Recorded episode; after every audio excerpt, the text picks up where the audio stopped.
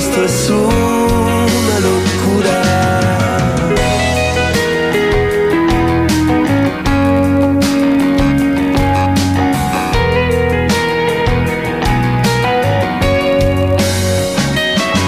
Deja, sigamos remontando vuelo. Deja, la luz siempre atraviesa el.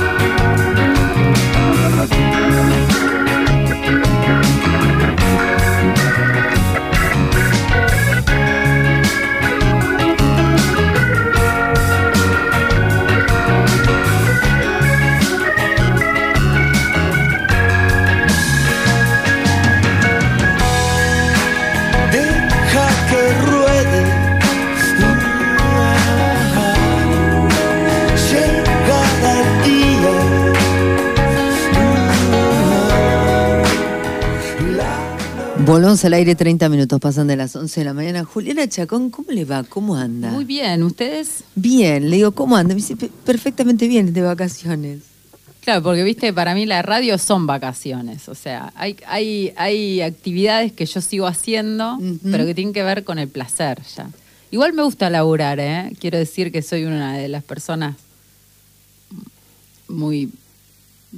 No sé cómo, no sé cómo déjalo, déjalo porque si lo Pero digo yo a mí me gusta queda bien. laburar, lo que no me gusta es estar corriendo todo el tiempo. A mí ¿viste? también me gusta laburar, pero claro, sí, con Claro. un tiempo, con otro tiempo. Es como que soy más yo así, ¿viste? Con un tipo más orgánico.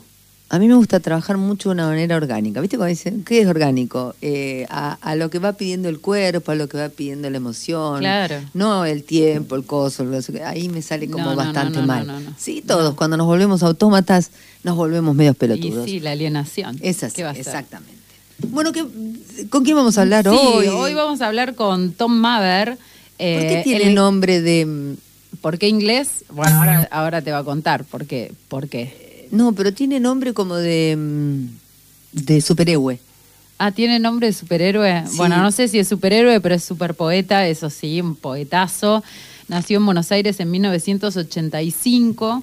Publicó eh, los libros Yo, la incesante nieve en 2009, Marea Solar en 2016, Nocturno de Añacuá, que es este que, que ves acá, que tiene unas ilustraciones tremendas, eh, publicado en 2018.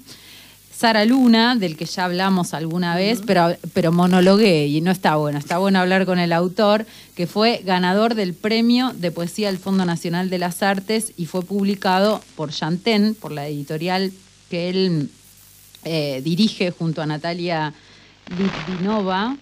Eh, decía que fue publicado en 2019. Además, tradujo, que también hemos hablado, o sea, ya hablamos de Tom Maver varias veces, hablamos de Omar Musa, que es un poeta a quien Tom tradujo. Además, tradujo Rosa del poeta chino-estadounidense, perdón, lo voy a pronunciar como puedo, Li Yong Lee, eh, biografía de los saquitos de té de West Murray y qué son las islas de India.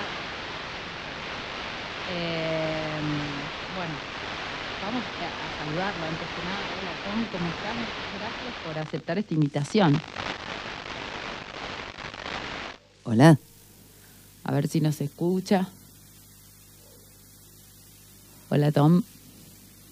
¿Nos escuchás? ¿Estás por ahí? Hola, hola. Hola.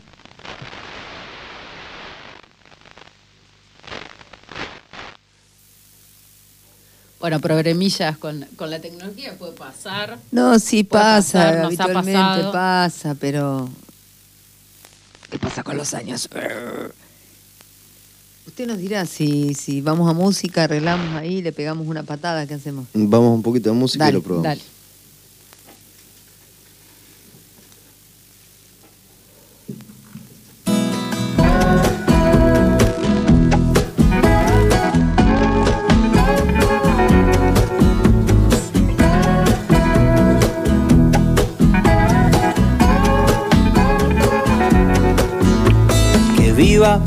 La telefonía. Que viva la telefonía. Pensando Que viva la telefonía, dice el Hola Tom, ¿cómo estás? ¿Nos escuchas? Te escucho, sí, te escucho perfectamente. Bueno, ahí te presentábamos un poquito. Te- antes que nada, te quería agradecer por, por aceptar esta invitación. Eh, y contábamos acerca de tus cuatro pro- poemarios. Ya hemos hablado varias veces de vos eh, acá en la radio. Hablamos de Sabrina, hablamos de Omar Musa, a quien tradujiste, pero eran Sara Luna es la hija de-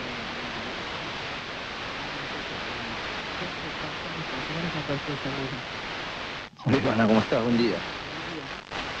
Bueno, eh, hablábamos primero y antes que nada de tus poemarios, pero la primera pregunta que te quería hacer es cómo surgió la, la escritura en vos, ¿cuándo surgió la escritura? Bueno, eh, ante todo, gracias por la, por la invitación. Me honra que hayan charlado un poquito ya sobre otras cositas que he hecho. Eh, y siempre es lindo, por otra parte, poder tener un espacio como para charlar un poco estas cositas. Eh, la, la escritura, no, por la secundaria, no sé, a mí me gustaba mucho leer, la verdad. No, me, me gustaba mucho leer y justo me tocó un, gru- un grupo de amigos en el, cu- en el curso que éramos lectores de, de- de literatura y algunos de poesía. Y, me acuerdo que en la secundaria estaba un poco la idea esta de que la, poesía era como para poetas, me acuerdo. Estaba rondando ahí Pizarnik la profe me acuerdo que le dio el libro a, a un compañero, pero con cierto recaudo, ¿no? con cierta advertencia, como medio muy difícil, no. Me mucho esa idea, como que, como un respeto. ¿viste? Y una vez, traje el libro de sí, me quedó como muy grabado, que se llama Los versos del capitán. Pude leerlo y que me encantó en su momento, ¿no? Y, me tenía sorpresa fue haber sentido algo sin la mediación, sin necesitar que alguien me lo explique o me dijera nada. Simplemente leerlo que me guste y chao. Este, así que a partir de ahí empecé a parar un poquito el, miedo y yo empecé a escribir un poquito, un poquito más después, no sé. Eh, un, poquito más grande, por 20 años, por ahí, sí, 19 años. Empecé a escribir algunas anotaciones y demás. Antes, antes decías como que, que leías, que te gustaba leer. ¿Recordás así algún, algún libro que fue, eh, digamos, un antes y un después en tu vida cuando, cuando eras más chico, antes de... de empezar? Um, fue toda una época, antes y después. Alrededor del tercer año fue toda esa época. Y, y no fue solamente con los libros de literatura, sino también fue con la música. Mucha, mucha música. Y fue como esta idea de, no tanto el antes y después, el, el libro bisagra, como que toda una temporada eh, re interesante que era cada semana un balazo de agua nueva, ¿viste? Un balazo de agua fría que me hacía como repensarlo todo. ¿Viste como libro, no conoces gente y de repente conoces gente? Bueno, eso, cimbronazo, Pasa después. ¿entendés?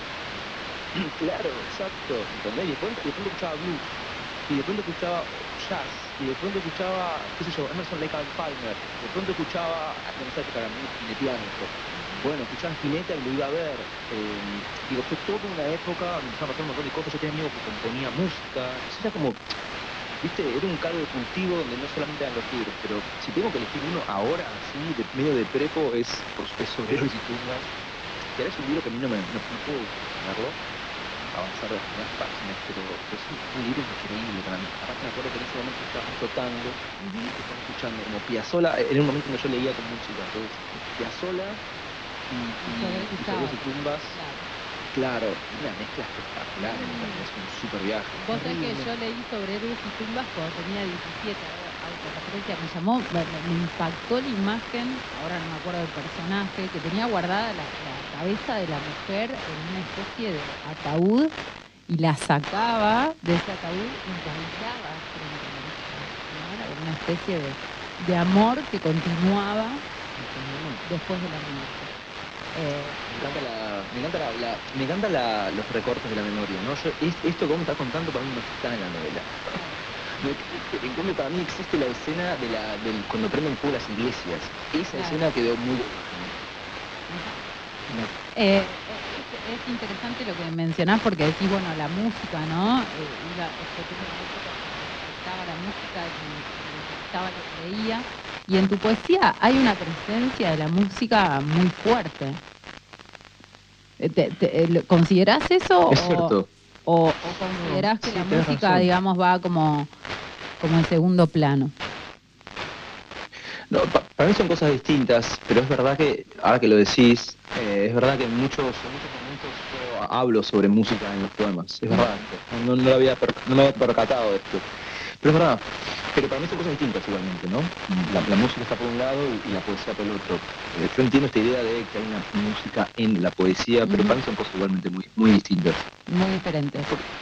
Y sí, porque para mí, para mí, ¿no? Em, la, la, la, la palabra también tiene sentido y la música no. ¿Entendés? No es el mismo sentido que tienen las palabras. Entonces, hay momentos donde uno en, una- en un poema se puede entregar como a casi no, no entender bien lo que está diciendo y dejarse llevar por algo que es un hay un peso en el sentido de lo que está diciendo que, nada, que pesa y hace que una parte de atención esté pendiente de eso. En la música me parece que es otra cosa y no se puede entregar con otra cosa, ¿no?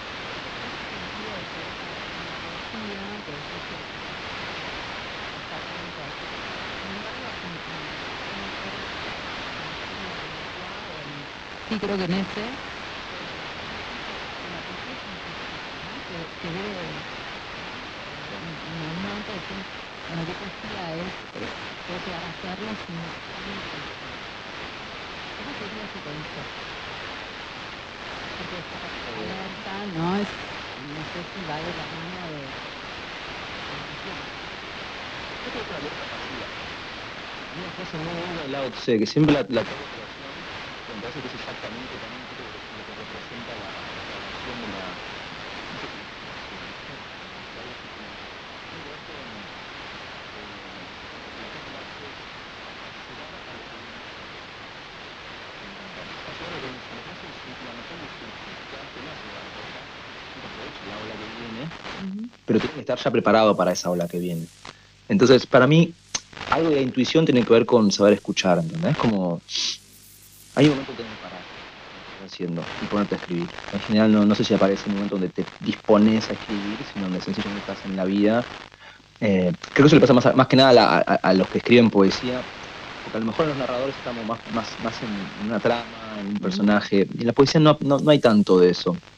Entonces, para mí, creo que tiene que ver con algo de eso, con intuición. Eh, el otro día estaba leyendo este, esta conferencia de Lorca que se llama mm, sobre la, la conferencia sobre el duende, ¿no? Y él hace, una, él hace una diferenciación, o sea, habla de la inspiración, habla de la musa también, como cosas que vienen de afuera, que es un poco lo que estaba diciendo yo, ¿no? Cosas que vienen de afuera, como, como, la, como la ola le llega al surfista, pero él también hablaba de otro, decía que mm, eh, al duende, dice, hay que despertarlo en las últimas habitaciones de la sangre. Qué buena ¿no? imagen. Él dice, dice, la verdadera lucha es con el duende, ¿no? Él habla de lucha también. Él, porque, bueno, de vuelta, trae una tradición antiquísima que tiene que ver con lo, con lo gitano, con lo flamenco, ¿no?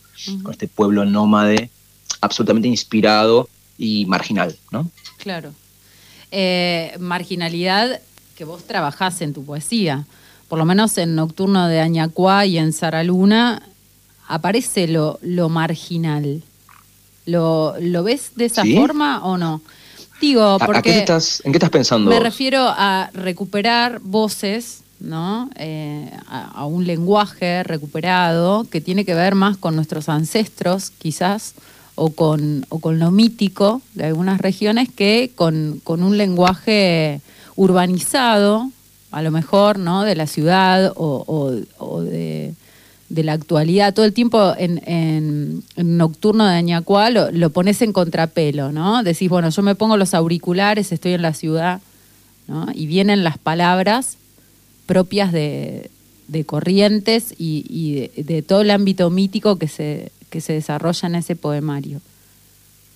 Está bueno, no, no lo había pensado así. No, no, es, con- no, no sé si no es muy consciente. Um, en Sara Luna, digo, no, no lo pensaría como marginal, a pesar de que un poco lo sea, pero también fue esto como de, de correrme de un lugar donde yo, que- más allá que sea un centro Buenos Aires, ¿no? Porque que- creo que en algún, en algún punto lo es. Igual es un centro contradictorio, pues es un centro en la orilla, o sea, no es un centro. Pero no importa. Yo, yo vivo a 10 Claro. cuadras del río, digo, yo vivo a Claro. 10 cuadras del río literalmente. Eh, de modo que es un centro, ya te digo, puesto que, que es, que es algo muy interesante para mí para pensar como ciudad. Claro. Eh, no hay interior en este país, es raro. Es, es- es extraño pensarlo así, no importa. La cuestión es que a mí, a mí en todo caso lo que me interesaba era correrme del lugar que yo ya conocía, que es, en fin, mi lugarcito, para ir a un lugar donde que yo no conocía y que tiene que ver con otra persona que venía de otro lugar completamente distinto. No solo Santiago del Estero, que era mi abuela, sino también ese lugar que es ese otro tiempo, ¿entendés? Que yo, Claro. principios del siglo XX, en una provincia que yo no, no- nunca había, en donde nunca me había detenido. Entonces, en una y, y- con todo lo que eso implica, porque Santiago del Estero, como puede ser cualquier otra provincia, es súper distinta del lugar donde yo vivo. Yo vivo a, para empezar, yo vivo a la altura, yo vivo en un edificio.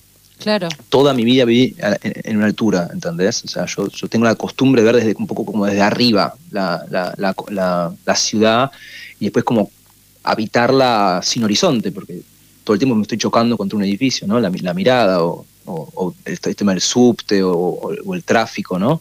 Entonces de pronto me fui a un lugar donde era completamente distinta la, la disposición que había ahí, el tiempo que había ahí, la, la gente que había ahí, que era como súper linda interesante, interesada, como que re lindo. Eh, de modo que yo no sé, no me, no me gusta como ponerlo como marginal, no sé si es exacto. No, claro. desde- Entiendo lo que decís. sí. Entiendo lo que decís No lo igual. o sea, no, no quise cargar a la palabra marginal, digo marginal en el sentido de que no está puesto dentro de, de- del lenguaje hegemónico o de lo que eh, o, o de lo que vos veías con respeto allá entonces cuando tenías 15, 16 como poesía.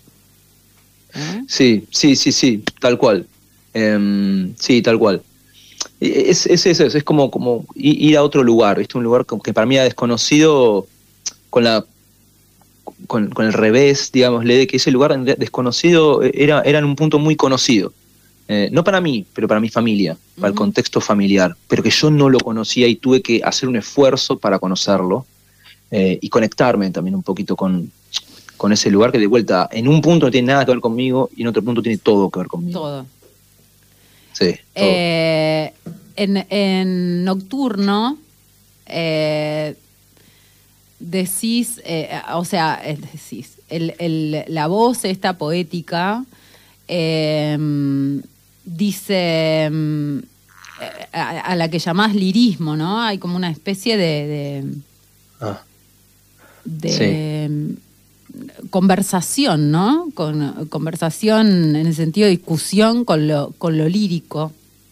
sí. Eh, y en un momento decís, eh, lo estoy buscando, eh, decís, bueno, lirismo, vos qué sabés, lo estoy buscando porque lo tengo todo marcado, pero como lo tengo todo marcado es muy difícil encontrar.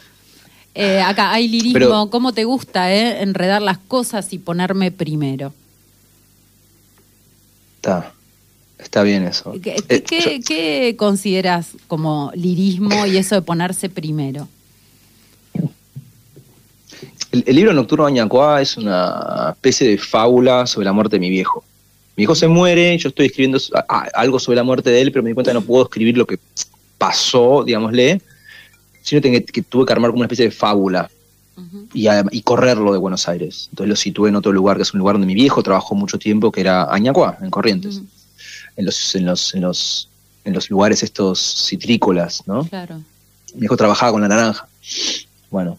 em, e- entonces también hay, hay, hay una cosa ahí con el, con el lirismo que de pronto te empieza a hacer como subir de tono las cosas, ¿no? Que todo parezca de pronto o, o- o bello o importante o trascendente. Ujú. Em, y y que, en un punto es un libro donde lo que quise hacer, es un libro muy extraño también para mí, pero es un libro que, que quiero mucho porque lo que quería hacer era un poco trabajar con esa idea, con tratar de poner como dos registros, un registro más, no sé cómo decirlo, si chabacano, más, más no sé qué, Más poco más de- coloquial sería, la- ¿no? más coloquial, sí, algo así, eh, y otro registro que fuera también un poco más lírico.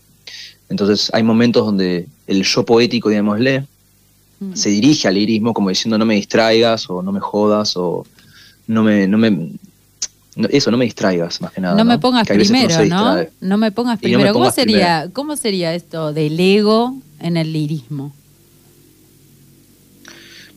No tengo ni idea. A, mí, a mí no me gusta pensar mucho en el ego. Ajá. No, te soy sincero porque, digo, cuando decís ego, yo no tengo ni idea, pero no sé dónde viene la palabra ego.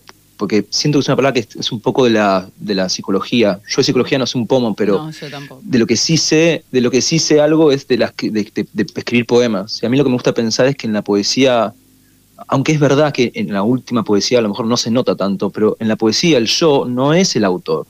Lo lamento mucho, lo lamento mucho, no es el autor. El autor lo que está haciendo en todo caso es construir una voz que le pone yo poético y le hace decir cosas. Es igual que un personaje. Me gusta pensarlo así. El autor ha Y muerto. me gusta mucho. ¿no? No, no porque no, no, no, no porque muera. Es, una, no, no, es, en el es un sentido, en, constructor. en- en la, en la expresión metafórica de...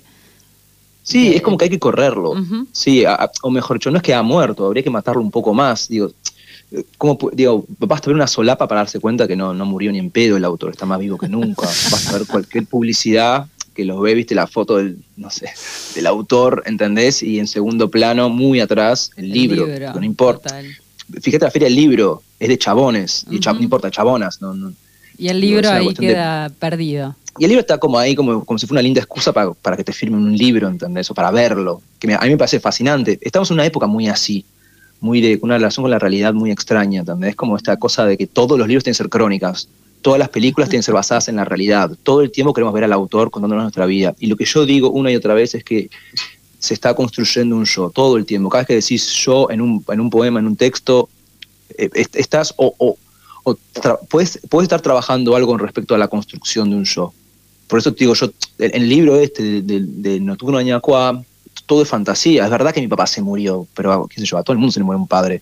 Ujú. Pero lo que quiero decir es, eh, lo que se cuenta en ese, en ese poemario no, no es necesariamente verdadero. Por más de que a mí se me haya muerto un padre en esos, en esos tiempos, ¿entendés? No nos importa, Em, no me acuerdo quién decía, no nos importa que, sea, eh, que se haya muerto tu madre, sino qué tenés para decir de eso. ¿No? Sí, exacto, exacto, exacto. Es, es otra cosa y qué, qué postura tomás frente al lirismo, qué, qué, qué, mm, esto que me decías vos, ¿no? ¿Qué, qué tipo de, de voz apare- aparece ahí? Porque no importa si es la muerte de, de un madre o estás viendo un, un jarrón antiguo, no, no Ujú. importa mucho. Casi podría importar, podría importar, pero yo por eso también en un momento, haciéndome el gracioso, digo eso, ¿no? Como algo así como, bueno, se muere mi padre y de pronto tengo un tema interesante para hablar, ¿entendés? Ujú. como qué bravucón, ¿no? Como qué, qué- qué despropósito, ¿no? O sea, esta idea que me parece interesante para mí, como cuando le estaba escribiendo, ¿no? Como decir, bueno, ser consciente de que se muere mi padre y yo lo estoy usando esto. Hay un, hay un texto muy gracioso, no es gracioso, pero que se puede leer de modo gracioso de Carver, es un famosísimo poema que se llama Tu perro se muere. ¿Lo conoces? Sí. Pero contales, contales La a idea los es genial. oyentes.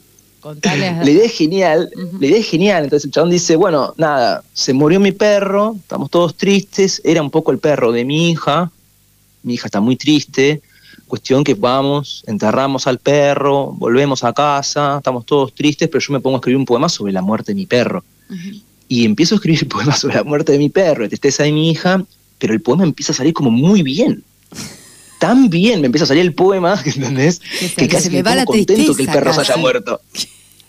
¿Hasta dónde? Esa, esa es una buena pregunta que siempre, a veces, sobre la que volvemos, a veces en las entrevistas.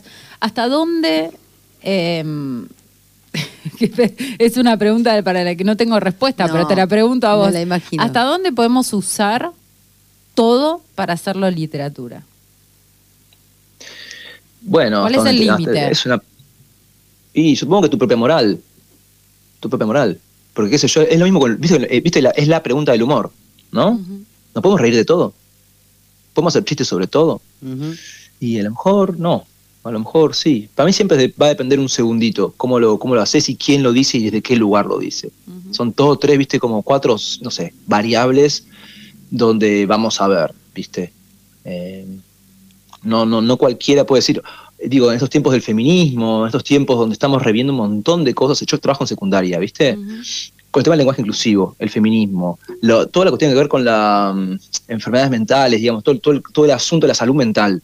Eh, viste, entonces hay un montón de cosas de las que de pronto tenés que empezar a evaluar de qué lugar vas a empezar a hablar. Eh, Claro de modo que a si se puede hablar de todo y en general te diría como primera instancia a lo mejor no tanto, pero después te digo depende. Depende Claro. quién seas vos, qué hayas, de dónde vengas, cuál sea tu historia, Em, no sé, viste, a mí, a mí lo que me preocupa a veces de esto es como la idea de que, de que si tengo cierta técnica, puedo llevarlo adelante bien. Y yo creo que esa es una idea falsa, porque siento que dejamos de lado como toda una historia detrás que puede estar llena de, muchas problemáticas que vos desconoces. Por eso a mí me rompe la, paciencia esta idea de gente que, que puede opinar de cosas o hablar de cosas que no conoce. ¿Viste? Esto, esto, esto muy, muy, muy de la tele, siento, ¿viste? Cierto, tipo de periodismo a veces que, que, considera que nada, que puede hablar de cualquier cosa y opinar sobre cualquier cosa. Y eso me parece como súper nefasto y, y, eso me parece peligroso. Eso sí me parece, te parece que eso está ya eh, tan naturalizado o hasta pensaría la palabra normativizado que, que casi todos lo hacemos y por eso usamos las redes sociales? Para eso, digamos. Mira, puede, puede ser. Ah, hay un momento donde tenemos todos que estar bien parados políticamente, ¿viste? No te puedes equivocar también, ¿viste? Como hay, hay una, hay un, no puedes equivocarte nunca. Em, no sé, yo, yo soy de la idea de que hay que estudiar, ¿entendés? Como antes de ponerse a hablar de boludeces. porque hay mucha historia detrás, ¿entendés? Hay, mucha historia detrás, qué sé yo. Sí. A mí, a, mí, por ejemplo, estoy como muy interesado en, el asunto trans, ¿está? Ponele. Mm. últimamente estoy leyendo mucho sobre eso. Pero claro, yo empiezo a leer y yo me di cuenta que cada vez, cada vez que leo más, siendo puedo hablar menos, porque me di cuenta que es tan grande el asunto y problemáticas tan, tan digo, precisas que yo no, viste, no, entonces digo, mira, yo leo, me interesa, pero yo no me siento muy capacitado para opinar sobre esto, ¿entendés? Claro. Eh, por supuesto, nadie me claro que nadie me haya, esto, nadie me va a llamar a mí para que yo opine sobre semejante cosa, pero digo, en, ciertos ámbitos donde uno podría hablar de esto, y yo lo hago con muchísimo recaudo, ¿viste? Como hay una idea como para mí de cierto respeto que me, gusta tener con estas cosas, porque hay historias que no conoces, ¿viste? Y no sé, yo tendría cierto cuidado, por eso, por eso, nada más. Em, mientras vos hablabas se me venían 20.000 preguntas a la cabeza, eh, pero eh, la, pregunta que nos había llevado a, esto último era hasta dónde tomar, tomar cualquier cosa para transformarlo en literatura y vos decías depende de qué. ¿No? Depende cómo, eh, depende de la moral de cada uno. Sin embargo, vos tomaste dos historias que, digo, que eh, tomaste la figura de tu abuela y tomaste la figura de tu padre para hacer literatura. Sí. Eh, ¿Considerás que ahí hubo una, digamos, una medida moral que te hizo incorporar determinados poemas a los libros? O desestimar que otros se incorporaran? Um, ¿Con poemas como que, a ver? No, digo, por ahí, por ahí todos los que escribiste no están en los poemarios. Entonces te pregunto, digo, ¿hubo momentos en que dijiste voy a escribir este poema para este libro? No, mejor no. Puede ser. Um, yo, Nocturno Añacuá, hay momentos donde aparece de coté mis hermanas, y no sé si quería, viste, como no me animaba mucho a hablar de ellas.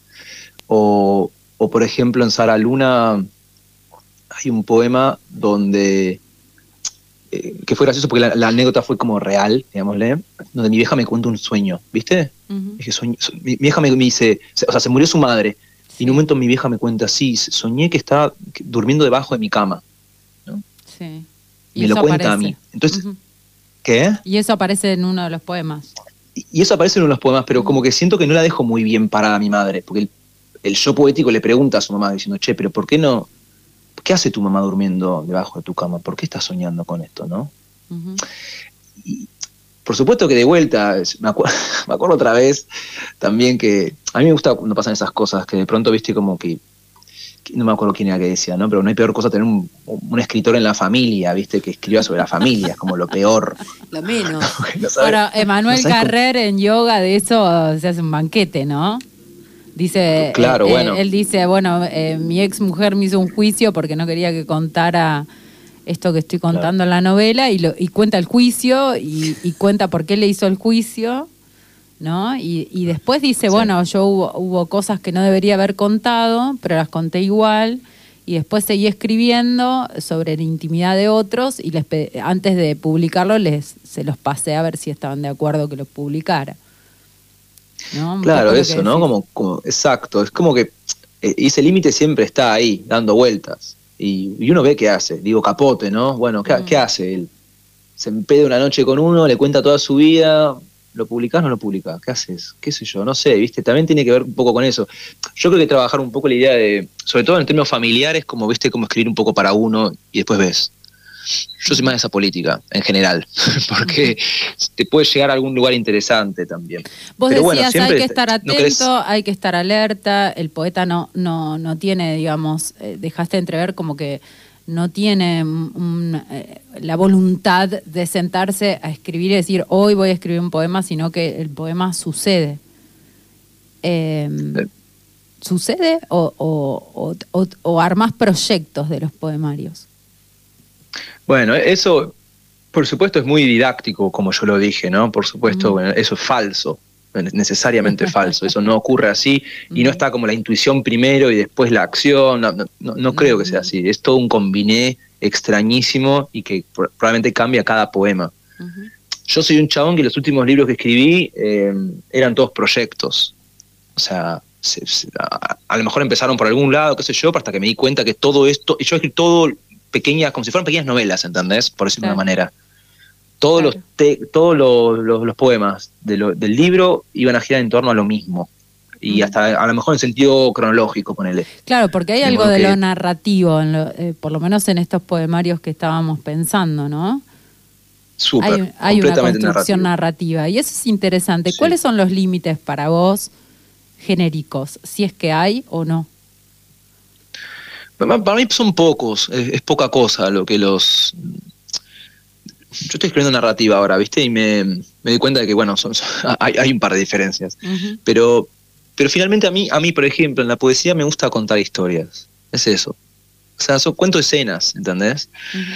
A lo mejor la narrativa, más que contar una escena, arma todo, todo lo demás. Es decir, la- la- lo que pasa entre una y la otra. Pero, pero no sé, viste, como que creo que habría que amigarse un poco más con la, con la idea de que, viste, como no separar tanto, quiero decir, viste. Porque de pronto te encontrás con que, no sé, viste, no leíste nunca ciencia ficción y, y tenés un género increíble. O ciertas novelas alucinantes, pero decís, ay, no, pero la ciencia ficción no es para mí, o, o la poesía no es para mí, ¿no? Que es algo como muy, muy, muy, muy visto, ¿no? Sí, sí. Gente que puede leer cualquier novela de cualquier índole, pero si le pones un poema que son básicamente un par de versos con un enter cada tanto, y se asombra, viste, como si fuera la cosa más extraña del universo. ¿Crees que tiene que Eso- ver con eso- el tratamiento del lenguaje o con que, que, pa- que pase eso? Yo, no, con los prejuicios. Con los No, no, prejuicios. no, no. Ni en pedo, ni en pedo, te, te puedes enfrentar hasta que. ¿Sabes dónde lo veo esto? En la secundaria. En la secundaria los pibes vienen con cierta idea. Entonces eso es lo primero que trabajo. ¿Qué es la poesía para nosotros? ¿Qué- de, qué, ¿De qué trata? ¿De qué habla? Entonces empezamos a escribir lo, lo que los pibes van diciendo en el pizarrón, ¿viste? Entonces inmediatamente después les traigo un poema tipo de Walter Lescano, que arranca diciendo algo así como... eh, la, la ult- no sé, lo, lo estoy parafraseando, pero no me acuerdo Sí. exactamente. Pero el- el- el- los primeros tres versos del poema del chabón, después de que los pibes dijeran sí, habla del amor, de los sentimientos y de, y de no sé qué, De la belleza. entonces agarro y digo, la última vez que mi padre le pegó a mi mujer, eh, yo me acordé que tenía, él tiene un arma en el cajón. Claro. Entonces los pies se me quedan frisados, ¿entendés? Como diciendo, ¿cómo? no entendí. Esto. En el mismo poema después aparece la palabra bardo, ¿no? Se va a armar bardo. Entonces, eh, digo, con dos poemas ya liquidás un par de ideas de lo que supuestamente es la poesía. Pero tenés que llegar a la instancia de ese poema. Entonces, si vos tuviste toda la secundaria o la primaria leyendo a Rubén Darío, Claro. y bueno, tu idea de la poesía va a ser Rubén Dariana. ¿Qué querés Claro. que te diga? Si vos suponés que todo tiene que estar rimado, si vos suponés que todo. O lo contrario, si solamente conoces a, qué sé yo, por decirte algo, ¿no? A Woz, ponele, qué sé yo. O a Trueno y la, el- la- la escena del rap. Si es lo único que conoces, bueno, también te estás perdiendo otras cosas que pueden estar ocurriendo en la, en la poesía. Claro. Yo creo que es más que nada ideas preconcebidas que tenemos sobre, sobre los géneros. No, Eh, como mismo sobre, no sé, digo, digo ciencia ficción, porque conozco gente que de pronto lo primero que te dice, ay, no, pues es un género boludo, ¿viste? No, Como, no, no, uy, no, no, ¿por qué? A- aliens, ¿entendés? Claro. Y nada que ver, tipo, nada que ver, de verdad que nada que ver. Pero, de vuelta, eh, eh, es, es- es- me parece la parte más complicada de trabajar en general para, para cualquier lector, eh, para mí, para vos, para cualquier, porque todos tenemos nuestros prejuicios, supongo que están ahí un poco. el problema de ciertos prejuicios, zonas, zonas que no, que no investigamos. Eh, eh, estas zonas que vos decís, bueno, no, no, eh, no sé si hay una división tan clara de géneros. En, en Chanten, que es la editorial eh, tuya y de Mm. Natalia, eh, ¿toman este concepto o, o no? Porque bueno, una cosa es en la, en la escritura personal y otra cosa es después el mercado. Bueno, bueno, no, si fuera por el mercado somos, somos lo peor, ¿entendés? Somos que tenemos muy mala idea. Eh, pues, digo, todas las, ideas que tomamos eh, para, para publicar en general son como medio, ¿entendés? Como muy no vendibles, por decirlo de una manera. Son Eh, revendibles, para los que buscamos cosas no vendibles. digo. Exacto. Hay algo de nicho, hay algo de nicho ahí. eh, pero es verdad que no publicamos cualquier cosa, es completamente cierto. Eh, además que, qué sé yo, el catálogo, no, no tengo ni idea cuántos libros son, 25, 26, pero la, la, eh, la cantidad de mujeres que hay en el catálogo es realmente alucinante. De los sí. 25 serán 23 mujeres, digámosle. Eh, ya ahí te marca algo. eh, y en general creo que hay mucho lirismo, realmente Sí. a pesar de que a mí me encante, que yo, por decir Walter Lescano, ¿entendés? O Ujú. cierto tipo de poesía que sea distinta, pero eso es como lector personal. A lo mejor en la editorial, no sé, a lo mejor no llegamos todavía, pero sí, tenemos mucha, muchos poetas muy líricos, realmente. Sí, sí. Em, Y muy está buenísimo, líricos, y eh. está buenísimo porque digo, no, no es algo que, que se encuentre fácilmente hoy, ¿no? Bueno, gracias, sí. No sé, y también hay otra, otra cosa que, nos, que no, no, no es a propósito exactamente, pero se fue dando un poco así, que son muchas, eh, esto que yo decía antes, ¿no? Mira, eh, digo, historias de poetas, es decir, las poetas que publicamos, muchas las historias de cada una de ellas son alucinantes. Sí.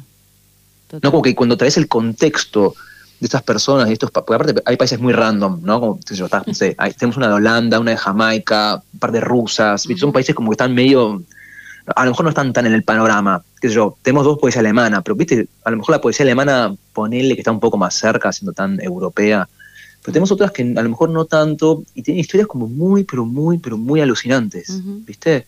Y contextos de, de, de lo están trabajando y publicando en su momento que son muy distintos, y eso también le da algo para mí al proyecto, ¿viste? Que, que para mí lo hace interesante, nada ¿Esas más que eso. búsquedas tienen que cuando- ver también con, con las búsquedas que vos hiciste en las traducciones? O digo, No. leímos, eh, acá muy- leímos a Marmusa traducido por vos, eh, Sí. algo que no, no era accesible. Me pregunto si, si estos países random que toma Chanten tienen que ver también con las búsquedas que vos hacías personalmente en, en los poetas que decidías traducir. No, no, en realidad no, porque en la medida en que fue- el, el proyecto fue avanzando, Chanten, digámosle, ¿viste? Y como somos dos además, también es, es ver oportunidades, ¿viste? Eh, También tiene mucho que ver con eso, como que la idea de yo decido publicar a alguien, digámosle, no, no es, no, es tan, no es tan directa. Eh, como que está lleno de, otro- de- de otros factores que van apareciendo por ahí, ¿viste? Que mucho tiene que ver con propuestas de, de traductores, ¿no? Traductores Claro. que nos acercan su proyecto, dicen, che, mirá, tenemos esto, y, y nosotros vemos, vemos qué onda, porque, por ejemplo, no- nosotros no, no, no, no, no recibimos material inédito, ¿viste? Como que hubo un momento donde yo decidí que con Natalia que no, que no íbamos a, es un trabajo que no íbamos a hacer, porque eso me llevaría muchísimo, pero muchísimo tiempo del que no dispongo. Pero lo que sí dispongo es para ver qué pasa con ciertos traductores y qué proyectos tienen. Eso sí me interesa mucho más. Eh, a mí, personalmente, como, como, como chabón que está manejando un poco la, la editorial y, el rumbo. Pero en general tiene, al final, al, mira, al final del día, Juliana, lo único que me importa, lo único nos importa a Natalia a mí, es que los poemas estén buenos. Totalmente, coincido. De- después vemos si, el país no sé qué. Y eso está buenísimo, digo, una editorial que tiene publicadas poesías, ¿no? Que son del género que menos se vende, eh, que, que busquen la calidad, digamos, para, no, no sé si hablar de calidad, pero me refiero a que a ustedes en un punto los, los poemas que van a editar los atraviesen, eso está buenísimo, ¿no? Y no dejarse llevar por, el, por las imposiciones otras. Sí, sí, total. Igual no sé bien cuáles serían las imposiciones, no tengo ni, ni, ni pálida idea. Bueno, por ahí a lo que más se puede llegar a vender o lo que es, es- es Claro. más. Más Claro. popular. No, pero está bueno porque estamos en. ca- va- Vas por caminos paralelos, ¿sabes? Es decir, la- la- lo- lo- los grandes autores de poesía no, no vienen a nosotros. Eso es lo interesante. Entonces no, no, no hay, ¿entendés? Est- Estamos, estamos felizmente desencontrados. Entonces, yo estoy como, ¿entendés? Con este proyecto que otro va, va a lugares que, que a mí me interesan. Y además que, otra cosa, eh, eh, cuesta un dinero, Totalmente. ¿entendés? Cuesta un Totalmente. dinero. Entonces, son proyectos en los que, viste, eh, eh, tenemos que evaluar también, no, no evaluarlo comercialmente, pero evaluarlos emocionalmente, si me permitís decirlo Sí, así. sí. Es como diciendo, yo, yo le voy a meter toda, yo, yo voy a trabajar para esto, ¿entendés? Ujú. O sea, le vamos a meter todo. Pues hacemos presentaciones que nos gustan, porque vamos a las ferias que nos gustan, porque hacemos tapas que nos gustan, porque le metemos, viste, al diseño de interiores cosas que nos gustan, etcétera. Entonces le metemos todo el amor, como muchas, muchísimas editoriales. Eh, pero ¿entendés? Entonces yo no voy a publicar algo que me parezca que, no sé, que está más o menos, o que no sé qué. Tienes algo que, que me guste mucho. Son libros también, esto. Yo publico libros que yo quiero leer. Eso está re bueno. Eso está re bueno. Y que se vayan todos a un poco a la mierda, porque- Yo pod- podría hablar con vos de esto, pero siete días seguidos. El tema estamos medio pasaditos de la hora. Ah, eh. Y no quiero, no quiero dejar de, de- eh, que eh, quisiera que compartas la lectura, por lo menos de tres poemas, como para, para cerrar. Y bueno, ya, ya vamos a tener oportunidad. ¿Andás en algún proyecto, algún, decías, narrativa? ¿Tenés en Sí. vistas la publicación de algo dentro de.? No, No, todavía. No, no, no. Estoy como, aparte soy muy, eh, muy tranquilo con la cuestión de la, la publicación y demás. Como que me tomo mi, me tomo mi tiempo. No, no. Eh, En vista no tengo nada, porque también me pasó esto. Escribí bastante durante la pandemia, o sea, del, dieci- del año 18, después del último libro que yo publiqué, que es Sara Luna, hasta acá, yo escribí bastante. El tema es que y- y hasta cerré libros de poesía, viste, como que los, los terminé. Pero no sé, hay algo ahí que no me termina de interesar en lo que estuve escribiendo. ¿viste? Entonces estoy un poco con, con eso. O sea, terminé cosas, no sé cuánto me interesan.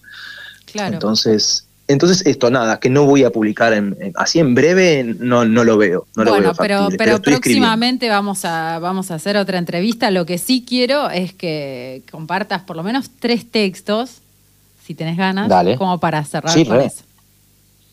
Re, re, re. Bueno, leo un par de poemas de, de Sara Luna, Dale, que es el libro sí. que estuvimos comentando, que es este eh, li- libro sobre mi abuela, básicamente, Mm. ¿no? Que siempre digo lo- lo mi- la misma- el mismo chiste que, que es verdad, que es, fue mi primer amor correspondido de mi vida, mi, mi querida, mi querida abuela. Y tiene la particularidad del libro que tiene mm, eh, notas al pie. Cada poema Sí. tiene una nota al pie. Eh, este poema se llama La historia de la piel y la nota al pie dice, espiar es la primera acción del nieto. A cierta edad uno no se acerca a las personas, sino a las mirillas. El poema entonces dice, espía a mi mamá desnudando a su madre. Le saca la camisa, los zapatos, la pollera marrón. Su piel es opaca. La luz que le da se la guarda. La llenaría de flores así como está cubierta con un tenue abrigo de arrugas. Ella despierta algo en mi mamá y viceversa. Pienso en los esfuerzos que con Loren sacábamos de los pozos con agua y palos. Los recuerdo inflándose y desinflándose en nuestras manos. Ella tiene la piel anfibia en medio de dos mundos. Este es el demorado ritual de cambiarse la ropa, de dejar algo atrás antes de entrar en otra tierra. Su hija sienta a mi abuela escuerzo y con la palma la empuja para que vaya y dé esos saltitos buscando, sin querer encontrar aquel pozo. Tremendo. Yo no puedo, eh, voy a, no voy a hacer crítica literaria, te quiero decir que Sara Luna a mí me partió la cabeza. Va, los dos, ¿eh? Bueno. Los dos, Nocturno de Añacuá y Sara Luna, quizás porque, porque me pasa un poco eh, lo, que, lo que vos contás como origen de estos poemarios, que es que eh, mis ancestros eran de, de otro lugar, ¿no? Y pero Claro. Sara Luna es un. Por favor, lean Sara Luna. Todos los que estén escuchando, lean Sara Luna y lean Nocturno de Añacuá. ¿Tenés otro para compartir? Dale, lee uno más. Bueno, muchísimas gracias. Me sentí súper cómodo charlando. Yo también hubiese charlado más rato, te voy a ser Ya sincero. vamos a seguir charlando. Esta es la primera conversación. bueno, leo entonces, eh, el, poema se llama en, en la voz se oyen cosas y la nota al pie dice, recuerdo cuando Sara Luna estaba viviendo en casa mientras se recuperaba de una fractura de cadera. Durante esos meses, antes de irme al colegio, sin importar el sueño que tuviera, me detenía unos segundos para verla dormir con la boca entreabierta, un brazo apoyado sobre el otro que sobresalía de la cama, la palma de la mano abierta como si acabara de soltar algo delicadamente. Otra delicia era de madrugada, cuando se levantaba para ir al baño y tocaba mi cama en la oscuridad. Para orientarse, me acariciaba. Y el poema dice, mi abuela se fue de su terruño y muchos años después, cuando se fracturó la cadera y se quedaba en mi cuarto a dormir, yo escuchaba en sus ronquidos el resuello anterior a la ciudad, como si se estuviera yendo de vuelta a su pueblo y su voz se quedara vacía. Al día siguiente me contaba que había visto en el sueño que alguien quemaba a sus santos y que no sabía si era su vida la culpable o la pobreza o haber abandonado y luego prendido fuego las creencias.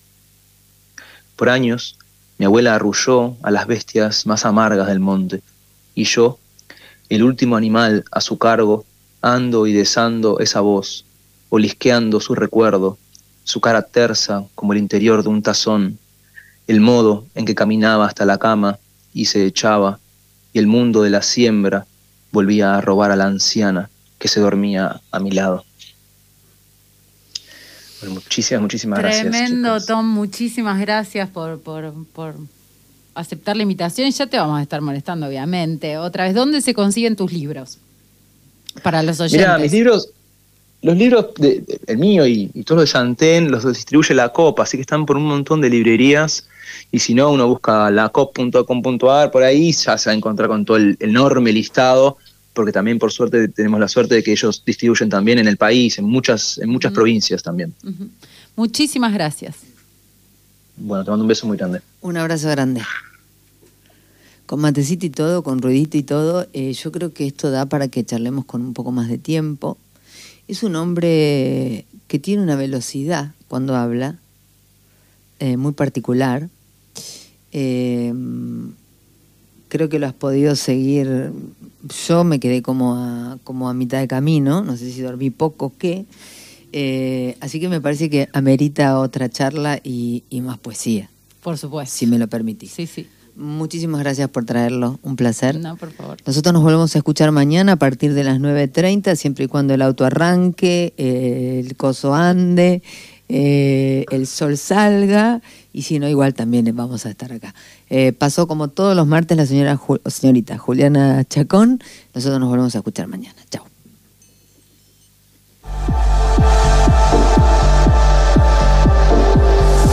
Aire limpio para respirar, respirar.